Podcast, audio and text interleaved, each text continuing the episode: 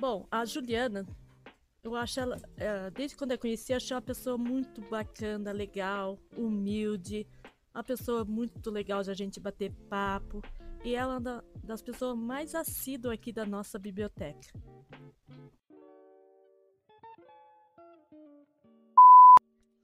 A Juliana, né? A Ju, que fala dela, né? Sempre uma pessoa espontânea, né? Conheci há pouco tempo, né? Assim como o tempo que estou aqui, um pouco mais de quatro meses. E sempre quando ela ela fala dos sonhos, dos projetos dela, é sempre com muito brilho no olhar, sempre com muita espontaneidade, é, com aquela visão sonhadora. É uma pessoa que, que vive a gastronomia, que vive seus sonhos intensamente, que faz seus sacrifícios para conseguir seu, seu objetivo. Então é uma pessoa assim, admirável, com muito conteúdo, com muita história e é uma pessoa que a gente só quer o bem.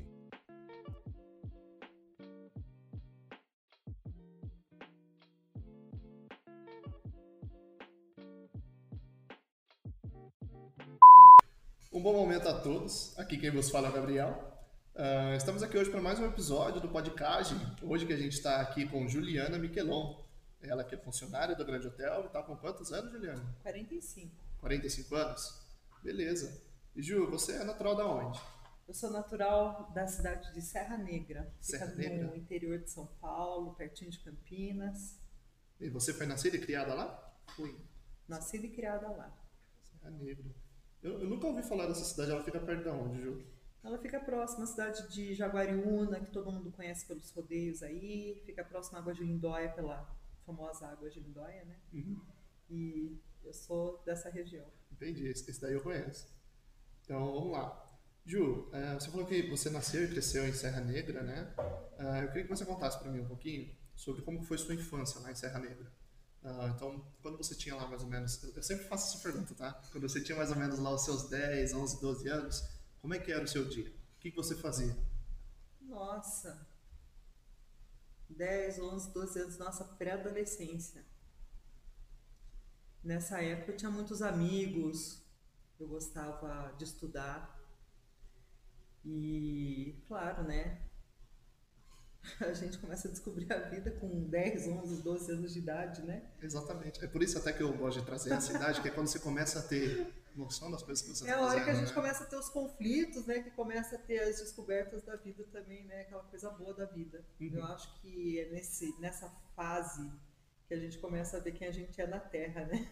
Eu acho que é quando a gente começa a se encontrar. Ressignificar as coisas e ver o que a gente está fazendo, né? Sim. Que é o momento de escolher escola, né? De mudar de escola. É a transição, de- né? De fundamental. É a, tra- médio. é a transição do infantil para o adolescente, né? Fica naquela coisa intermediária que você não sabe se você é criança, se você é adolescente ainda, né? Mas foi uma fase muito boa da minha vida. Foi? Foi. Como é, como é que era quando você foi para o ensino médio? Você- lembra? É, é Me lembro, interessante. meu ensino médio foi muito, muito legal, porque como eu nunca gostei muito de matemática e química, Uhum. eu optei para fazer o magistério, né? E o magistério eram quatro anos e a gente saía professora formada, né? Para dar aula de primeira a quarta série. Então eu fiz magistério. Eu fiz o magistério porque eu não gostava de química e física. Entendi. Eu Aí você chegou a, a dar essas aulas? Eu fui estagiária no começo, mas eu não. é, a minha vocação total não era para ser professora de primeira a quarta série. Eu já gostava muito da cozinha, né? Eu já gostava muito do turismo. A minha cidade é turística, então acabou me dando essa, essa coisa gostosa do turismo, né? Uhum. E por quanto tempo que você deu aula, Ju? No magistério mesmo eu não atuei. Eu fiz os estágios mesmo, mas eu não atuei de primeira a quarta série. né? Ah, entendi. Você não chegou a atuar. Não cheguei a atuar. Ah, caramba. Só formação mesmo. é, minha primeira formação é como professora ah, de primeira a quarta série. Ah, e você falou que ne- nessa época você já, você já gostava de cozinhar também? é Sim, isso? já. E como é que foi? Você descobriu Eu já assim, que você pensou, de cozinhar. gosto de cozinhar. Ah, a questão da cozinha é uma coisa muito afetiva e de quando eu era muito criança, né? Essa história até minha mãe eu conto de vez em quando para algumas pessoas. Eu comecei a gostar da cozinha muito cedo. Eu comecei a gostar da cozinha com três anos de idade. E E minha mãe, sempre muito ocupada, minha mãe sempre trabalhou fora. Eu tinha um irmão e a gente a gente dava trabalho para minha mãe, né? Dava, imagina, três anos, meu irmão tinha um ano de idade. E para eu ficar entretida ali, a, a, minha mãe me dava alguns livros da União, da coleção União, né? E eu ficava vendo aqueles bolos, aquelas coisas deliciosas. Eu viajava naqueles livros, eram, eram meus livros preferidos, os livros da União.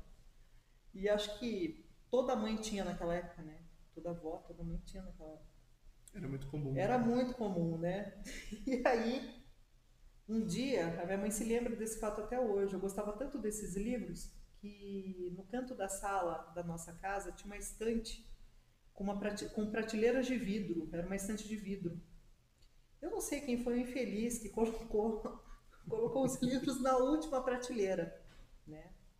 Eu sempre fui muito independente desde criança, assim, eu sempre gostei de me virar.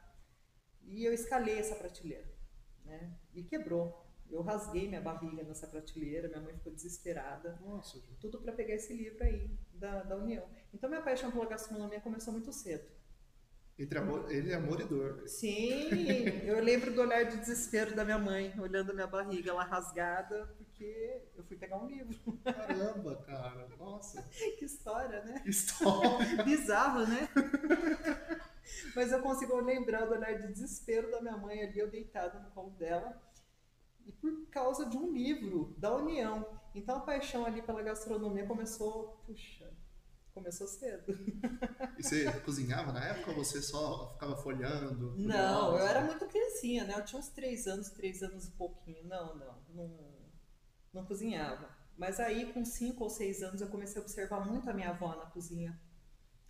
E, e a minha mãe, né? As duas mulheres da minha vida, então eu observava muito as duas. Uhum. E aí eu fui aprendendo, olhando, aprendendo. Aí, com oito anos de idade, eu resolvi fazer um bolo sozinha. Eu me lembro disso também, foi muito bom. Como é que foi o resultado? eu acho que naquela época eu já, já gostava de inovar as coisas, porque eu, eu fiz um bolo com pó de café. Pó de café? Eu fiz um bolo com trigo e eu usei pó de café para fazer o bolo. A minha mãe, que viu aquilo, jogou tudo no quintal, assim. Jogou no quintal, a gente tinha uma horta, assim, umas bananeiras, ela jogou lá no meio.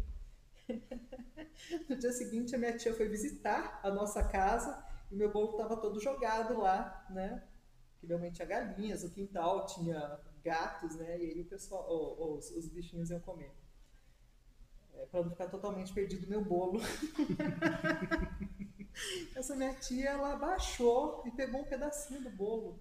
Falou, nossa, que coisa diferente esse bolo.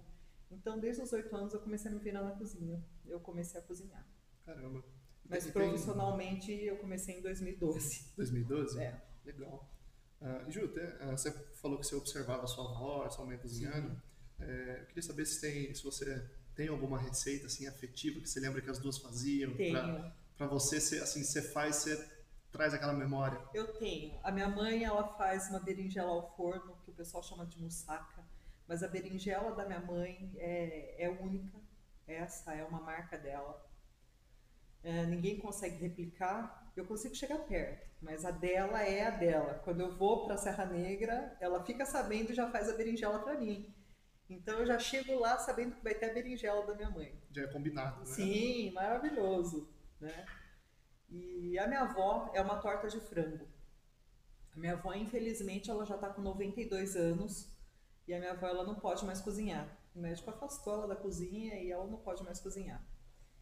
E ela fazia uma torta de frango. Durante 11 anos, a minha avó teve uma cantina numa escola. E a minha avó fazia essa torta de frango para vender nessa cantina, com outros salgados. Uhum. Ah, chegou um dia, eu terminei de fazer um curso aí de, na área da cozinha.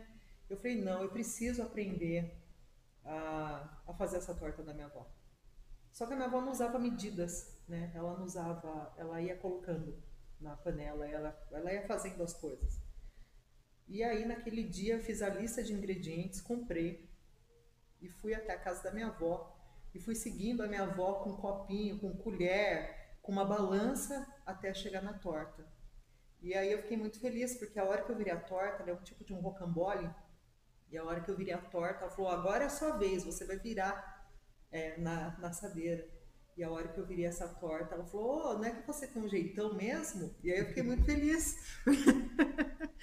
Porque eu tinha um jeitão de virar a torta dela ali. Eu replico a torta da minha avó. Eu sou a única pessoa da família que tive a paciência e, e a, como fala, eu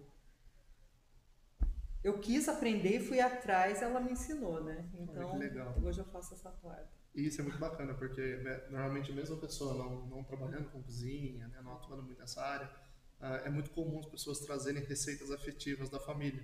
É, na, na, maioria das vezes da avó, da mãe, uhum. mas às vezes também o pai que cozinha em casa. E, cara, isso é, é, é muito legal de se trazer. Uh, e, Gil, você falou que você começou a trabalhar profissionalmente com a cozinha em 2012. 2012. Com, com quantos anos que você estava em 2012, Gil? 2012? Acho que 36 anos. 36, mais é. ou menos? Eu sempre pensava em fazer gastronomia. Só que o curso de gastronomia é, no Brasil era muito caro. Uhum. E aí, é, quando eu fui fazer a faculdade, eu fui fazer turismo, né? E na minha época, turismo eram quatro anos, né? O curso de bacharel eram quatro anos. E nesse curso tinha dois anos de alimentos e bebidas. Então, eu não fiz gastronomia, mas eu fiz dois anos de alimentos e bebidas dentro da faculdade. Você se formou? Me formei. Me formei em 2001. É, 2001. E mais para frente eu fui estudar mais a gastronomia, né? Então eu atuei bastante na área de turismo e depois eu falei, não, agora eu vou estudar a área da gastronomia. E aí eu me dediquei mesmo à gastronomia. Como é que você atuava na área de turismo? Você, o que, que você fazia? Nossa! Na área de turismo eu fui durante oito anos agente de viagens. É mesmo? É. Então eu conheci muitos lugares. Eu fui agente de viagens. Então, nossa, foi uma experiência muito boa na minha vida, tanto na parte da gastronomia quanto na parte é, do turismo, né? Então eu aprendi a viajar, aprendi a comer melhor, eu comi quase o Brasil inteiro. Então, eu dou muita risada disso, né? Porque eu entrei no turismo com o intuito de fazer a gastronomia, e foi o contrário, né? De repente ali deu uma volta e eu caí na gastronomia de novo. Legal. Se, se você tivesse, se você viajou bastante, Sim. né? Se você tivesse assim que elencar os três melhores lugares, lugares do Brasil que você visitou. Do Brasil? Ah, meu Deus, é tão difícil falar isso no Brasil. É complicado. Ah, Belém do Pará. Belém? Né? Belém do Pará é um dos lugares onde a veia da gastronomia brasileira ela pulsa. Em primeiro ou terceiro? Em primeiro, primeiro, Belém do Pará. Se alguém quiser conhecer a gastronomia do Brasil, vai para Belém do Pará. Lá que é bem diferente, né? Lá eles é, comem, por exemplo, peixe com açaí, tem umas peixe coisas com assim açaí, tem alguns crustáceos que, na, que, que, que é, se proliferam na água doce, então tem muita curiosidade ali na região de Belém do Pará. Maravilhoso. As frutas diferentes. Se alguém quiser conhecer a cara do Brasil, o jeito do Brasil, a gastronomia brasileira, vai para o Pará. Né? Ah, Manaus também foi um lugar. Manaus? Ah, uma região bem linda. Tem um, um linda, prato específico linda, lá linda. que você lembra também? De Manaus, de Manaus, deixa eu ver, comi muitos peixes em Manaus, né? E o tucupi também. A, a, tanto a culinária de Belém quanto a de Manaus ela é bem parecida, acho que por ser próxima, por ser mesma, a mesma região. Agora, um lugar que eu sou apaixonada é pelo Rio de Janeiro, eu acho que é a cidade mais linda do mundo. Foi um privilégio conhecer o Rio de Janeiro, né? É o cartão postal do Brasil. É muito difícil colocar três cidades aí. Acho que Belém do Pará por, por essa característica. Agora, o Brasil é lindo. Se as pessoas tiverem a oportunidade de conhecer o Brasil, conheça o Brasil, porque o Brasil é lindo. Cada lugar tem a sua característica, cada lugar tem a sua essência, sabe? Então é muito legal. Uma, uma, uma sensação única, né? Uma coisa única de se Não, a primeira sensação, todo mundo fala mal do Rio de Janeiro, né? E a primeira sensação quando alguém for visitar o Rio de Janeiro, por favor, desça no aeroporto Santos Dumont. Por quê? Porque ele dá uma sensação ah, de estar pousando no mar. Né? É uma, uma sensação única. E a vista que você tem do avião é, é o lugar mais lindo do mundo. Para mim é o lugar mais lindo do mundo, o Rio de Janeiro. Então foi uma coisa assim, amor à primeira vista quando eu fui para o Rio de Janeiro. E olhem, eu fui para o Rio de Janeiro porque eu ganhei uma passagem do Wagner Canhedo. Wagner? Quem que é, É, era o dono da VASP na Dono época. VASP? É, você sabe que quando eu fazia faculdade, eu fazia faculdade nessa época aí. Uhum. Ah, e aí eu peguei e mandei e-mail para todas as companhias aéreas, que a gente tinha várias no mercado, que eu queria fazer um voo de avião, que eu queria uma passagem aérea, eu precisava de uma passagem aérea. E não falava o destino. Uhum. E aí o único que respondeu o e-mail foi o RH do seu Wagner Canhedo. E ele me deu essa passagem. Eu fui lá no RH pegar essa passagem no, no aeroporto, no aeroporto de Congonhas, em São Paulo. Então, o seu Wagner Canhedo, olha que belezinha, né? Ele me deu essa passagem, eu conheci o Rio de Janeiro. Foi um presente? Foi um presente, ele me deu. Legal. Eu pedi e ele me deu um presente, né? E eu fui, voltei com a VASP. Hoje não existe mais, né? Mas bacana, que lembrança boa. Não tinha lembrado dessa. Lembrei Veio agora. agora? Foi. Eu tô lembrando um monte de coisa aqui com o Gabriel, ó. Um monte de Le- coisa gostosa. Legal, né? Falar sobre o passado. Legal. Falar sobre como. O Ceará como também é uma região bem legal, linda. Ceará? o Ceará. É um lugar lindo. Uma vez eu fiz uma viagem bem interessante para lá e eu me apaixonei pelo Ceará. Eu me apaixonei tanto por um lugar que essa viagem foi muito interessante. É, eu nunca tinha conhecido o Ceará daquela forma. E aí foi, foi muito, muito, muito assim marcante porque ah, eu desci, é, eu como trabalhava como agente de viagens, a gente tinha oportunidade de conhecer alguns roteiros no Brasil, né? E, e eu fui convidada para conhecer um roteiro de uma operadora aí. É, não sei nem se ela está no mercado ainda, mas de uma operadora bem conhecida. E aí eu cheguei nesse lugar, é, cheguei em Fortaleza. Em Fortaleza, o que me chamou a atenção é que todos os pontos de parada ali eu fui recebida por estrangeiros, não fui recebida por brasileiros. Tá?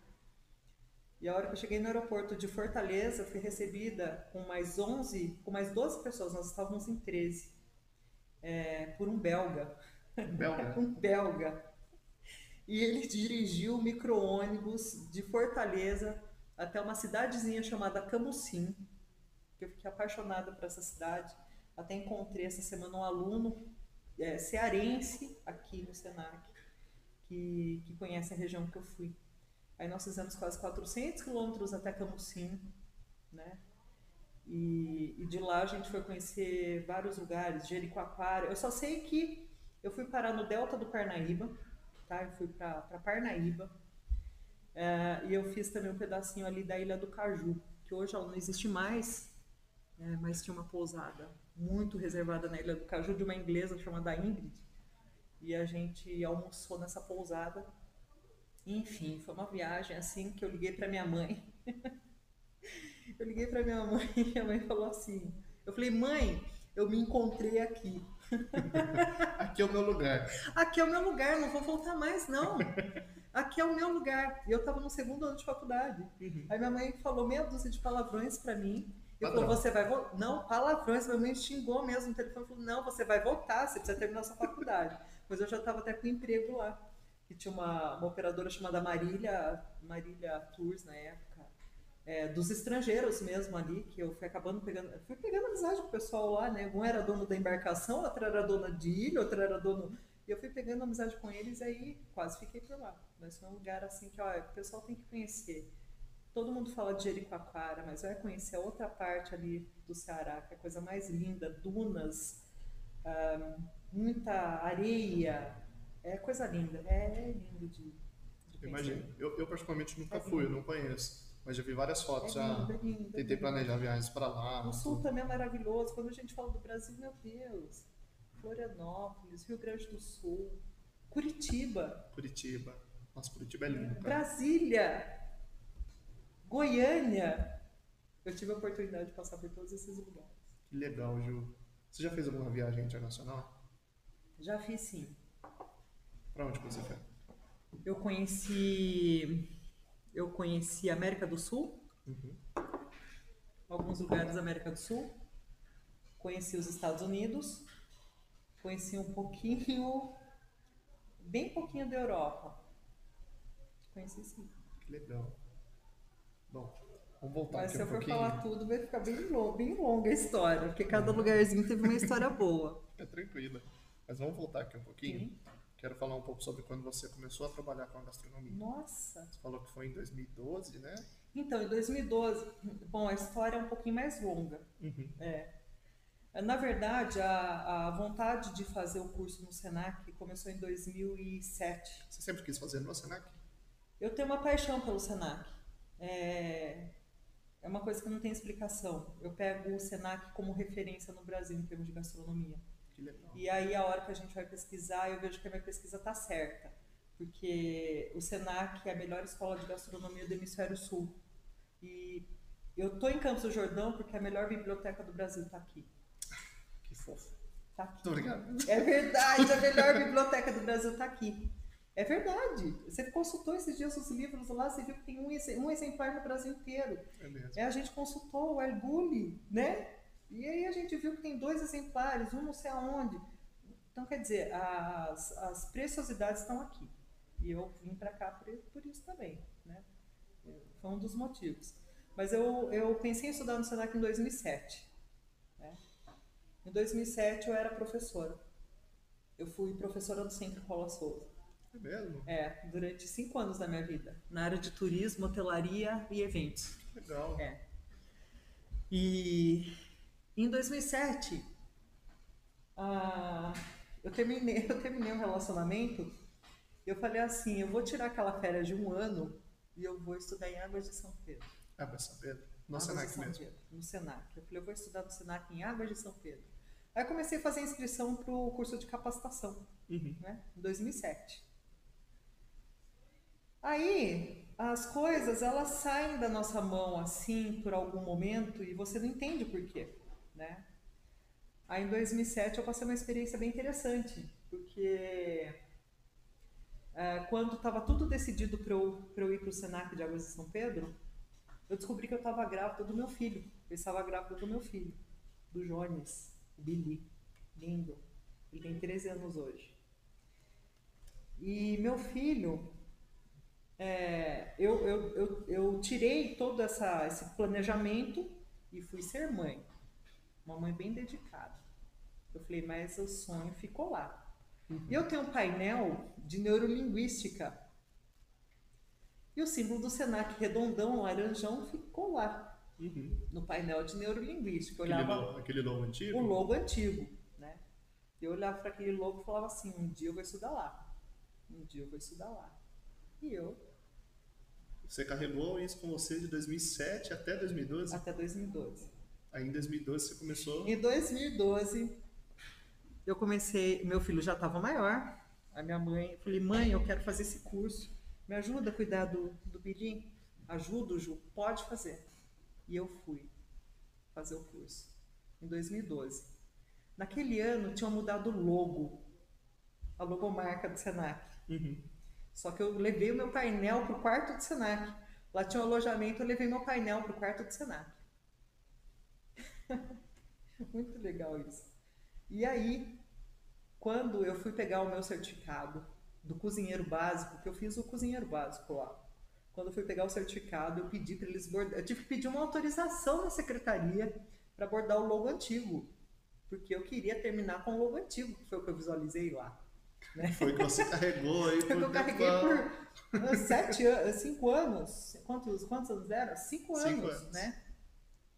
E aí eu me formei com, com o símbolo do, do Senac. Mas desde 2012 para cá eu não parei mais de trabalhar. É, o Senac ele abriu portas, ele abriu janelas, ele me fez conhecer lugares, me fez conhecer pessoas. Se eu não tivesse passado pelo Senac, eu não teria entrado.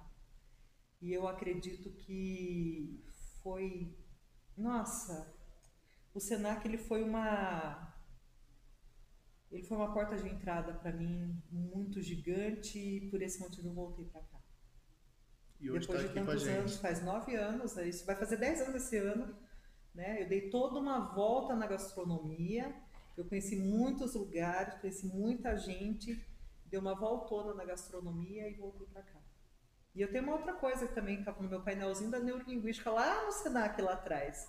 Eu carregava a foto do Fernandriá nesse painel. Quem que é esse? Fernandriá, ele é o, ele foi já, acho que por três vezes o melhor chefe do mundo. Uhum ele é da região da Catalunha e ele é proprietário do El Bulli, que foi considerado um dos melhores do mundo várias vezes, e o meu sonho era conhecer o Adrià. Eu tinha um sonho é, desde 2004, quando eu peguei uma manchete de um jornal do Paladar, da, da Folha de São Paulo. Eu carregava aquele jornal e antes de entrar na aula eu lia aquele, aquelas matérias e eu fiquei apaixonada pelo Fernand Adrià. É, ele citou que ele fritava, uma coisa foi uma coisa simples, ele citou que ele fritava batata é, no óleo de oliva. No azeite de oliva. Eu falei, mas como assim? Como é que ele consegue chegar na graduação da batata no óleo de oliva e não queima? E aí eu comecei a ficar muito intrigada com a gastronomia do Ferro Adrià. E eu comecei a ler muito sobre gastronomia molecular e eu, eu queria conhecer o Ferro Adrià. Hum, eu queria conhecer o Ferro Adrià. Era o objetivo. Era o objetivo, conhecer o Ferro Adrià. E aí aconteceu uma coisa interessante. Em 2013, eu em casa, no computador, eu recebi um convite do Senac. É, no Senac Consolação? Consolação? É, acho que foi Consolação. Eu não me lembro o nome do lugar agora, faz tempo, né? Mas foi no Senac Consolação, que ia ter uma palestra do Ferradria. E ali eu olhei, não, foi uma coincidência tremenda e continuava a foto dele no meu painel. Parece coisa de maluco, né? E aí ah, eu olhei, o Ferradréia está no dia seguinte lá. Eu dei um jeito ah, e corri. Eu falei, eu vou descobrir o que o Ferradréia gosta de, de comer. Eu descobri que ele gostava muito de doce brasileiro. Eu falei, eu vou levar brigadeiro para o Ferradréia. Não, não, não vou levar brigadeiro, não. Eu vou, vou fazer alguma coisa. Eu fiz uma receita de bala de coco daquelas de esticar mesmo. Sei. Foi a melhor bala que eu fiz na minha vida. Até eu brinco que aquilo ali é molecular, não é possível. É, é molecular, porque ela acaba tendo uma. Ela vai pegando a, a perfeição conforme você estica, conforme ela vai tendo contato com o ar. E eu fiz uma receita de bala para o Ferradriá, coloquei numa caixinha no símbolo, assim, no formato de coração, escrevi um bilhetinho, coloquei lá dentro com um cartão eu falei, eu vou entregar nas mãos dele, a minha bala de coco. Você lembra o que você escreveu no bilhetinho?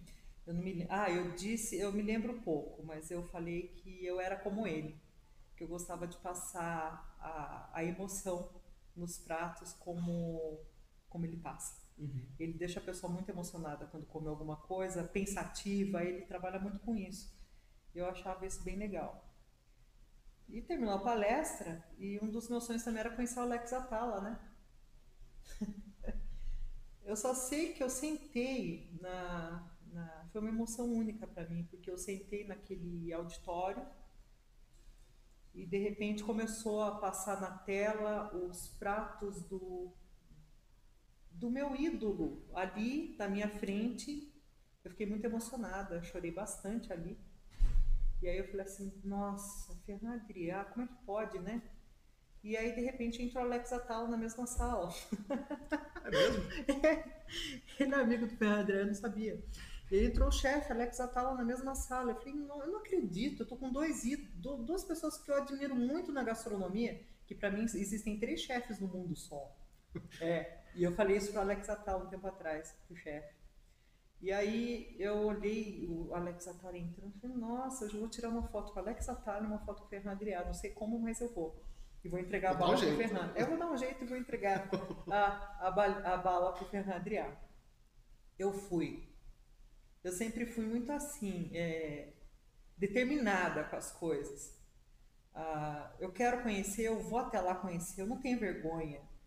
É, e isso me ajuda muito profissionalmente, porque eu acabo conhecendo muitas coisas e passo por muitas situações que eu acho que muitas pessoas que têm vergonha não conseguem passar, né? ou que tem medo. E eu sou muito, eu não tenho muito medo não, eu vou, né? E aí eu consegui. Eu consegui me aproximar do Ferradriá, ele bateu a minha selfie com ele e consegui tirar uma foto com o Alex Atala. E a hora que eu falei pro, pro Ferradriá que eu tinha um presente para ele, ele começou com as mãos assim, cadê, cadê, cadê? E quando ele mexeu com as mãos assim, a gente lembra as fotos. Quando a gente consegue, começa a pesquisar no Google as fotos do Ferradriá, ele sempre fica com a mão assim, né? E a gente começa, naquele dia ele falou, cadê, cadê? E eu consegui entregar. No dia seguinte tinha uma ligação internacional no meu telefone. Eu não sei até hoje se era ele ou não. Você não conseguiu atender? Não consegui atender. Não sei se era ele ou não. Não Putz. consegui atender. Até hoje eu tenho essa curiosidade. Falar, será? Será que era ele? Será que era ele, né? Mas enfim. Pode ter sido. Pode ter sido. Não sei. Então, você nunca chegou a ter um feedback, assim, sobre Não, o... não. Eu acho que ele gostou da bala. Cara, que legal. E olha que coincidência, né? Você queria conhecer um, acabou conhecendo dois. Foi. Conheci os dois. Cara, que legal, bicho. Aí eu tenho uma foto de 2013 do chefe Alex Atala e depois eu tirei uma foto em 2019. Aí foi uma outra situação completamente diferente. Eu tenho várias fotos com chefes, adoro fotografar os chefes. Eu tenho uma admiração muito grande por vários, mas como eu disse para Alex Atala, para o chefe Alex Atala, para mim existem três chefes no mundo. É o Ferran Adrià, o chefe Alex Atala e a Roberta Sudibrac. Roberto Sudbrack. Com a Roberta não tem nenhuma foto ainda, mas eu pretendo esse ano ou ano que vem conhecer o restaurante dela. Note que a Juliana disse ainda. Ainda. Uma mulher determinada. Ainda não conheci. Eu ainda não conheci, mas eu sou apaixonada por ela, eu amo o trabalho dela e agora ela tá com uma. Ai, ela tá com um projeto lindo que é o Pássaro Verde, que ela explora muito a cozinha afetiva. Ela colocou um forno de lenha dentro do restaurante dela. E a Roberta, ela tem uma coisa que me chama muita atenção. Aquela coisa simples da comida afetiva. Ela, ela tá muito assim agora. Então é linda, maravilhosa. Vou a Roberta esse ano ainda. Esse ano ou ano que vem, ainda. Só aguardando a oportunidade. Só, só dando um jeitinho na oportunidade. Cara, que legal. Ju, eh, deixa eu te perguntar aqui. Quando, qual foi a a primeira vez assim que você trabalhou com gastronomia? Foi em restaurante ou foi foi algum outro tipo de ramo gastronômico? Olha, deixa eu ver. Em 2012 eu terminei o curso no Senac. Naquele mesmo ano eu fui já, eu saí em dezembro. Naquele ano mesmo eu já fui fazer um jantar de Natal numa pousada, Numa pousada? numa pousada. Eu me lembro como se fosse hoje. Como é que foi assim quando você não sei se você colocou a doma, você usava a doma na época? Sim, a é- primeira. Nossa, eu consegui que me assim? lembrar agora de uma coisa extraordinária, extraordinária. Eu consegui me lembrar agora da primeira vez que eu coloquei a doma do Senac. Foi? Puxa vida, eu chorei muito. Chorou? chorei. Aquilo ali para mim era tão importante, era tão especial, era tão único. Eu olhei para o espelho e chorei muito. A primeira vez que eu coloquei a doma do Senac. A doma é uma roupa de respeito, né? Quando a gente coloca, coloca a doma, o negócio é sério, né? A gente não está brincando mais ali e ali a gente já está já tá trabalhando mesmo. É uma coisa muito séria, né? Se as pessoas tratassem a doma com mais seriedade, seria uma coisa bem legal. Isso é muito legal, né? Traz, dá pra perceber mesmo que é, é simbólico pra É você. né? simbólico, Uma é coisa que é realmente Nossa. é a Juliana, a gastronomia é a né? Juliana. Eu amo a gastronomia, a gastronomia é minha vida. Cara, Deixei legal, muitas bicho. coisas para trás para estar aqui. Como é que foi lá na pousada? Quando você entrou Ah, lá foi e uma começou a fazer aventura, tudo? né? Eu entrei e de repente no jantar de Natal, ah, era uma pousada de um amigo meu. Não foi muito feliz porque esse meu amigo tinha acabado de fazia menos de um ano que ele tinha falecido. Mas a família toda estava lá, eu fui muito bem recebida pela família e foi uma coisa bem, bem interessante. E aí chegou no jantar de Natal, eles pediram a minha presença no, no salão e eu fui. E aquilo foi é uma sensação mágica, as pessoas, né, vendo o seu trabalho ali e agradecendo tudo que você está fazendo. E você feliz que as pessoas estão felizes porque comeram a sua comida, comeram o que você fez. E aí é uma sensação única, né? Porque quem cozinha quer ficar feliz com a felicidade dos outros, né? A gente fica feliz com a felicidade de quem está comendo ali.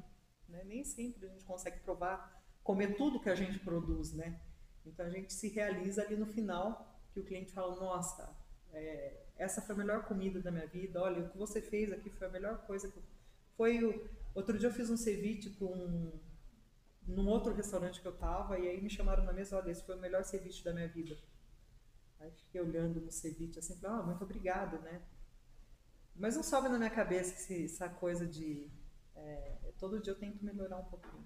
Todo dia eu tô, tô ali batalhando para melhorar um A pouquinho. gente sempre tem que aprender, né? Eu tô aprendendo todo dia. Todo dia a gente tá aqui. aprendendo. A gente tem que ser aberto a tudo. Uhum. E como é como é que é, como é, que é para você hoje, Ju, trabalhar em um, em um hotel escola? Que aqui no Senac todos somos educadores. Né? Olha, eu acho e, lindo isso. Principalmente agora, que após a pandemia, né, a gente voltou com os cursos de capacitação. Sim. Então a gente já tem alunos do capacitação para cozinheiro e o de garçom já uhum. residindo aqui com a gente Nossa. e atuando dentro do grande hotel. Como é que está sendo para você estar tá lá trabalhando e ensinando ao mesmo é tempo? É muito legal, é muito legal, né? Ali na cozinha, não importa se você tem um cargo máximo ou se você tem um cargo ah, se você é um chefe executivo, né, como o chefe Benê, é, ou a, a pessoa está ali lavando uma panela, todos no, no grande hotel, todos no Senac têm o mesmo valor. Todos eles têm o mesmo valor. E todos ensinam. Todos ensinam ali dentro. Então, quando a gente tem o privilégio, eu, eu deixei algumas coisas para, eu deixei muitas coisas para trás para voltar aqui, para ver como está acontecendo após pandemia, é, para ver o que está acontecendo no mundo, que o Senac ele é um ponto de referência, né? Aqui a gente sabe tudo o que está acontecendo na Europa, tudo o que está acontecendo nos Estados Unidos, a gente pratica dentro do Senac. É, quando a gente volta para o Senac, a gente quer entrar na excelência, no padrão de excelência Senac. Então, o que acontece? Quando chegam esses alunos ali, sem brincadeira, eu tento passar da melhor forma possível é, tanto o meu amor pela gastronomia, tanto o conhecimento que eles me perguntam, né? que eles me pedem ajuda, que, que eu possa auxiliar de alguma forma. Uhum. Então, para mim é um prazer. Eu, eu, me descobri dentro da cozinha com esses alunos, né? Eu falei, eu falei, eu nasci para isso. Eu nasci para isso. Eu nasci para ensinar o que eu estou aprendendo aqui. Olha só, cara. É, eu fiquei muito legal, né? realizada né? quando isso aconteceu com os alunos. E por outro lado, eu voltei lá atrás, né? Eu voltei 10 anos atrás, quando eu fui uma aluna como eles, né?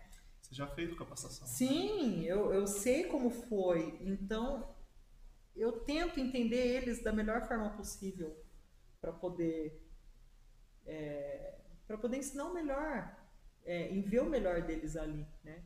Mas ali é um conjunto, todo mundo trabalha em conjunto. É muito legal. Cara, isso é muito É lindo.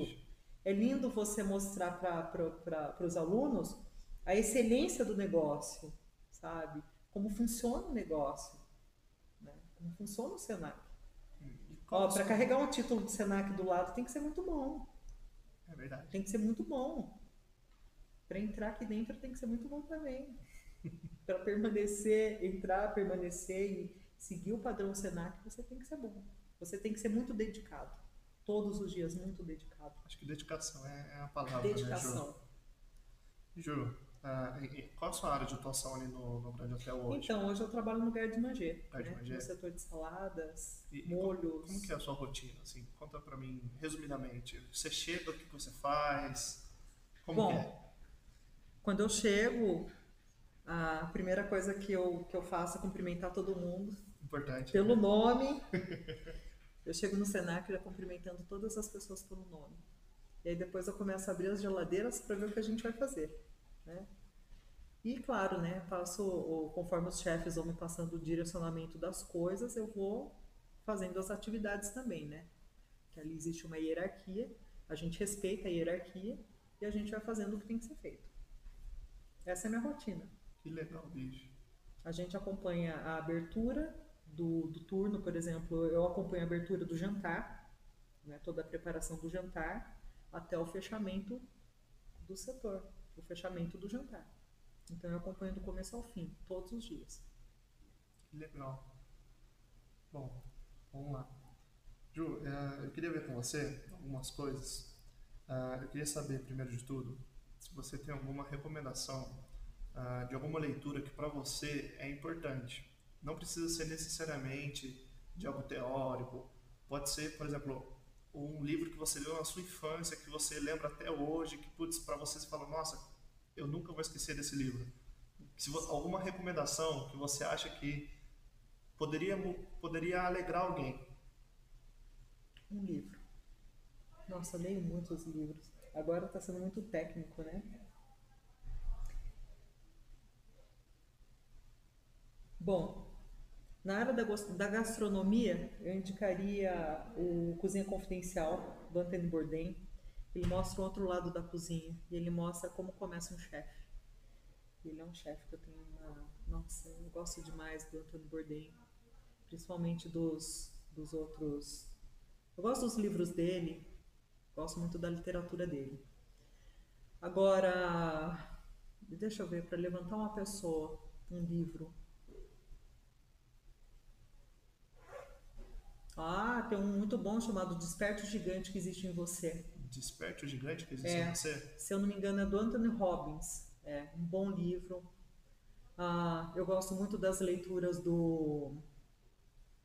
Como é que é o nome dele? Ah, eu gosto muito de poesia também. Eu gosto de. Agora eu tô, tô lendo muita coisa técnica, então eu tô saindo um pouco fora do, do, do que eu posso indicar para alguém. Mas esse, esse do gigante, Desperto o Gigante, ele é muito bom. Que é legal. muito bom. Depois eu vou até dar uma olhada para ver se a gente Dá tem aqui no acervo, para poder É. colocar também. Desperta mesmo gigante. E eu, eu, assim, eu indico para as pessoas que estão começando na gastronomia, para as pessoas em geral, é, ler mesmo esses livros de, de entusiasmo, de liderança, porque esses livros eles motivam muito a gente, né? Com certeza. E eu desejo, antes de ler algum livro, que as pessoas tenham fé. Que elas tenham fé. Que elas acreditem no seu- nos sonhos delas. Que elas tenham fé. Porque através da fé. Não adianta ler uma Bíblia, não adianta ler um livro se a pessoa não tiver fé. Se ela achar que ela vai melhorar uma determinada coisa, ela tem que querer e ter fé. Aí eu acredito que abre portas, janelas e tudo aí para a pessoa. né? Ela cresce bastante como ser humano. Belas palavras, Ju. Ah, é verdade. Eu tenho muita fé. Muita fé, muita fé. Eu sou uma pessoa que tem uma fé muito grande. E eu acredito muito nos sonhos. E todas as coisas que eu senti vontade de fazer ou conhecer até agora eu consegui. Então, não importa se demora 5 anos, ou 7 anos, ou 10 anos, dá certo. É só a pessoa ter ali a perseverança e dá certo. Eu tenho certeza que dá, eu tô aqui. É uma prova viva. Eu eu aqui. estou aqui. As pessoas, as pessoas me perguntam se eu acredito em milagre. Outro dia eu respondi para uma pessoa e deu uma risadinha. Eu falei que eu acredito sim em milagre, eu sou um milagre. A gente tem que acreditar. Com certeza, Ju. Às vezes tem uma biblioteca gigantesca assim e a pessoa não tem fé. E aí? Adianta ler algum livro? Adianta ler algum livro achando que já não vai melhorar nem lendo o livro, né? Então tem que, tem que ser perseverante ali Tem que ter correr determinação. atrás. Determinação, é um treino. Aí tem vários, vários é, é, autores, várias pessoas que falam, né, sobre treino, né? É um treino, gente. Eu levanto todos os dias é, tentando ser melhor que ontem. Perfeito. Ser melhor do que ontem. Eu tento todos os dias ser melhor que ontem. Eu escutei essa frase uma É. vez de um, de, um, de um amigo meu que fez ensino médio comigo. Eu nunca esqueci disso. Bom, eu queria ver com você se tem alguma. Não, na verdade, eu acho que essa frase que você trouxe já é perfeita, cara. Eu não vou nem, eu não vou nem pedir pra você trazer outra frase, porque essa coube 100%. Eu adorei o que você trouxe de seja melhor do que você foi ontem. Então, Ju, é, eu queria agradecer a você, primeiro de tudo, por você ter aceitado o convite de vir aqui falar comigo Imagina, um prazer. Ah, de ter contado a sua história pra gente, ter contado sobre todos os seus projetos na sua vida, que você durou aí anos para conseguir realizar e tá realizando. Falta muito ainda, dá pra fazer parte 2, 3, Gabriel 4. Então, é um dos planos, viu? Eu tô querendo trazer, é, até um spoiler aí pra quem tá escutando, tô querendo trazer um episódio com algum da- algumas das pessoas que já fizeram um episódio comigo. Dá pra falar um pouquinho da experiência lá do restaurante Michelin, dá pra falar um pouco das experiências por aí, dá pra falar muita coisa boa, hein, Gabriel? Fica então para um próximo episódio, ó. Aí sim. Já fica aí um, um spoiler para quem quiser escutar. Em breve, uma nova entrevista aí com Juliana Miquelão. Muito obrigado, Gabriel. Eu que agradeço. Ju, de novo, muito obrigado. Um forte beijo para você. você, um abraço e tchau, tchau, pessoal.